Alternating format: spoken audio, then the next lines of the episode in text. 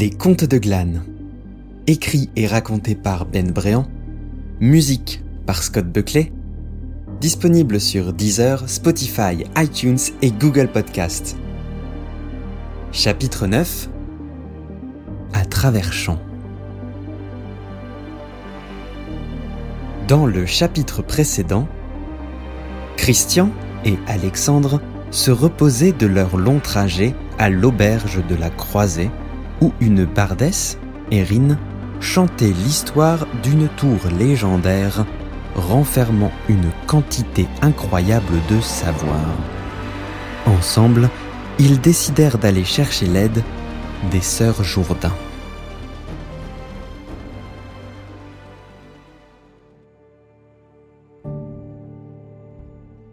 Erin, Alexandre et Christian quittèrent l'auberge dès l'aube. Leur sommeil avait été agité par des rêves d'aventure. Bien sûr, ils n'allaient trouver que le domaine des sœurs Jourdain, mais pour Alexandre et Christian, ça voulait dire qu'enfin ils allaient avoir une piste solide afin de déchiffrer la prophétie des fées. Erin, elle, avait flairé le potentiel de cette quête et en était exalté. Ils allaient devoir marcher un bon bout de route. Leur destination se trouvait au nord-est du royaume de Glane, coincé entre les collines aux loups et la large plaine du port. Le premier jour de marche passa étonnamment vite. Christian raconta à Erin sa précédente aventure en détail. Les cadeaux des fées, la légende des 101 cloches, la transformation de la panthère et la découverte de la prophétie. Alexandre, qui avait pourtant déjà écouté ces histoires maintes fois, y prêta encore une attention décuplée. Son enthousiasme et ce qui gardait la curiosité de Christian étincelante, surtout après leur long jour de marche. Ils traversèrent la rivière que l'on nommait Chaise-Puits lors de leur deuxième jour et continuèrent leur route dans les prés du nord de Glane le troisième. C'est dans l'après-midi du quatrième jour qu'ils furent en vue de l'immense plaine du port, inondée par endroits comme à son habitude.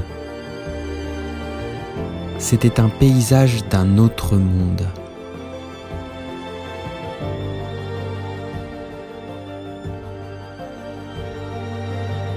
L'eau calme reflétait parfaitement le ciel et, ici et là, d'immenses arbres touffus sortaient de l'eau, comme des méduses dansant entre les marées. C'est là, dit Erin, rompant le silence. la demeure des sœurs Jourdain.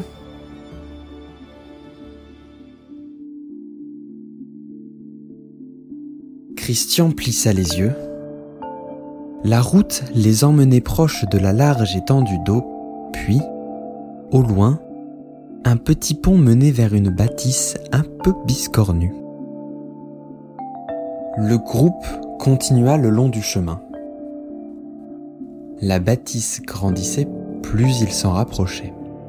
Elle semblait être entourée d'un mur et d'être à moitié en ruine. C'était en réalité deux anciennes granges. En entrant dans la cour, il était évident que la plus grande des granges était complètement à l'abandon et à moitié enterrée dans le sol. La chaumière qui jadis lui servait de toit avait été totalement arrachée, si bien que le saule qui poussait au milieu de la bâtisse en était le seul toit. À droite, l'autre grange, plus petite, était aussi en mauvais état. Mais on avait bâti dessus une maison et une autre maison sur cette maison. probablement pour se protéger des inondations. Christian, Erin et Alexandre s'arrêtèrent au milieu de la cour. Ohé Il y a quelqu'un? dit Alexandre. Oui, monte vite dit une voix venant des étages en bric-à-brac de la maison. Et euh, faites attention où vous mettez les pieds. Les euh, marches sont un peu anciennes. Ils regardèrent autour d'eux à la recherche de l'escalier, sans réellement en voir aucun.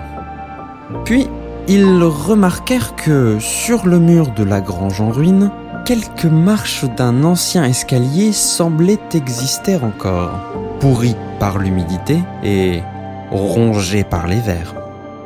Plus de rampes, plus de soutien, juste quelques planches qui, probablement, tenaient encore uniquement par leur volonté propre.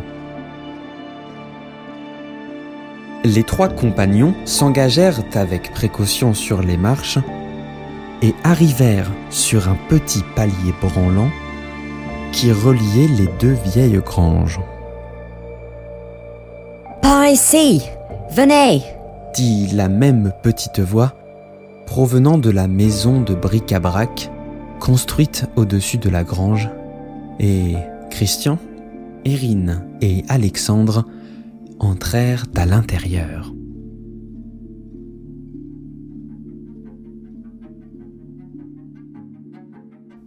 La description parfaite de l'endroit serait une bibliothèque dont le classement des livres aurait été laissé à la charge du hasard. Il y avait des piles de parchemins partout qui montaient jusqu'au plafond. Christian et Alexandre n'en avaient jamais vu autant. Ils n'étaient même pas sûrs que le village de Jinko tout entier possédait autant de livres. Au milieu de tout ça, deux petites dames s'affairaient. Elles prenaient un livre, lisaient quelques pages, gribouillaient quelque chose sur un parchemin, mettaient le livre sur une autre pile et recommençaient. Bienvenue chez les sœurs Jourdain, dit l'une d'elles. Elles avaient toutes deux des accoutrements étranges, mais surprenamment complémentaires. L'une avait des bottes jaunes et une robe bleu foncé, l'autre avait des bottes bleu foncé avec une robe jaune. Ceci dit, leur robe à toutes les deux était pleine de toutes sortes de médailles clinquantes. Que puis-je faire pour vous? Bonjour, dit Erin. Je, je suis Erin Labardesse. Et moi, Alexandre. Juste Alexandre. Et moi, Christian. Nous sommes venus jusqu'à vous car euh, nous avons quelque chose d'impossible à déchiffrer. Et Et votre tour là, elle revient souvent dans les aventures du petit renard, comme possédant tout le savoir ancien. Ah donc on s'est dit que c'était un bon point pour commencer. La sœur se mit à rire. On renferme du savoir. Oui, euh, mais, mais pas tout. Non. Euh, ça, c'est euh, le tour perdu de Baudelaire qu'il vous faudrait pour euh, avoir tout le savoir. Mais, euh, comme le disent les chants, Reprit Erin. elle est bien perdue, n'est-ce pas? Oh oui, répondit la sœur. Vous pourrez retourner chaque livre que nous avons ici. Ah, mais vous ne, vous, vous ne trouverez rien à ce sujet. Je, j'en ai peur. Mais bon, trêve de légende. Vous êtes ici dans un, euh, comment dit-on, repère? Repère. Vous êtes ici dans un repère d'histoire avec un grand H. En quoi je puis vous être utile? Eh bien, Christian parla, il y a quelque temps, j'ai acquis une prophétie auprès de fées. Le problème, voyez-vous, c'est qu'elles l'ont écrit dans une langue ancienne que plus personne ne parle. Mon ami Alexandre et moi-même sommes alors partis en quête d'une tour de savoir qui pourrait nous aider à, à traduire tout ça. Oh, oh, fascinant, fascinant, n'est-il pas? Dit la sœur. Installez-vous dans un coin. Nous allons voir ça tout de suite. Merci. dit Terrine. Et euh, si je puis me permettre, c'est quoi votre rôle ici? Oh, euh, ma sœur et moi sommes ce que vous pouvez appeler des archivistes. Nous avons le, le nez toute la journée dans des manuscrits afin de les classer. La sœur expliqua que, surtout, leur souhait était de pouvoir préserver le savoir qu'elle trouvait ici et, à terme, analyser le mode de vie de la petite communauté qui se trouvait là. Elle leur expliqua que, il y avait de ça un certain temps, un groupe de personnes avait bâti ici un petit village. À l'époque, ça ne payait pas de mine, mais ils avaient réussi à construire une bibliothèque composée de solides archives concernant leur histoire et leur mode de vie. Le temps passa, et l'attrait de la capitale du royaume de Glane était simplement plus grand que celui d'une potentielle vie au village. Les maisons se vidèrent et tombèrent en ruine, abandonnées. Les deux sœurs avaient trouvé la bibliothèque bien plus tard, abîmée par les nombreuses inondations de la plaine du port. Par chance, seule une partie des manuscrits était irrécupérable, mais la vaste majorité pouvait encore être sauvée. Les deux sœurs s'étaient donc installées sur le sommet des granges, et bien qu'elles triaient encore les ouvrages, elles espéraient bientôt pouvoir se plonger dedans et les analyser proprement.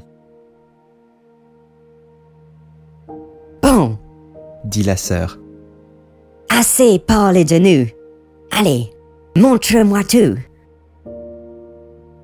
Christian posa son sac et fouilla à l'intérieur, ce qui attira tout naturellement l'attention de la deuxième sœur. Il sortit prestement le parchemin de la prophétie et, en ce faisant, laissa dépasser un bout de la tunique rose de son sac. Les deux sœurs virent la tunique et, immédiatement, s'échangèrent un regard. Leurs yeux pétillaient.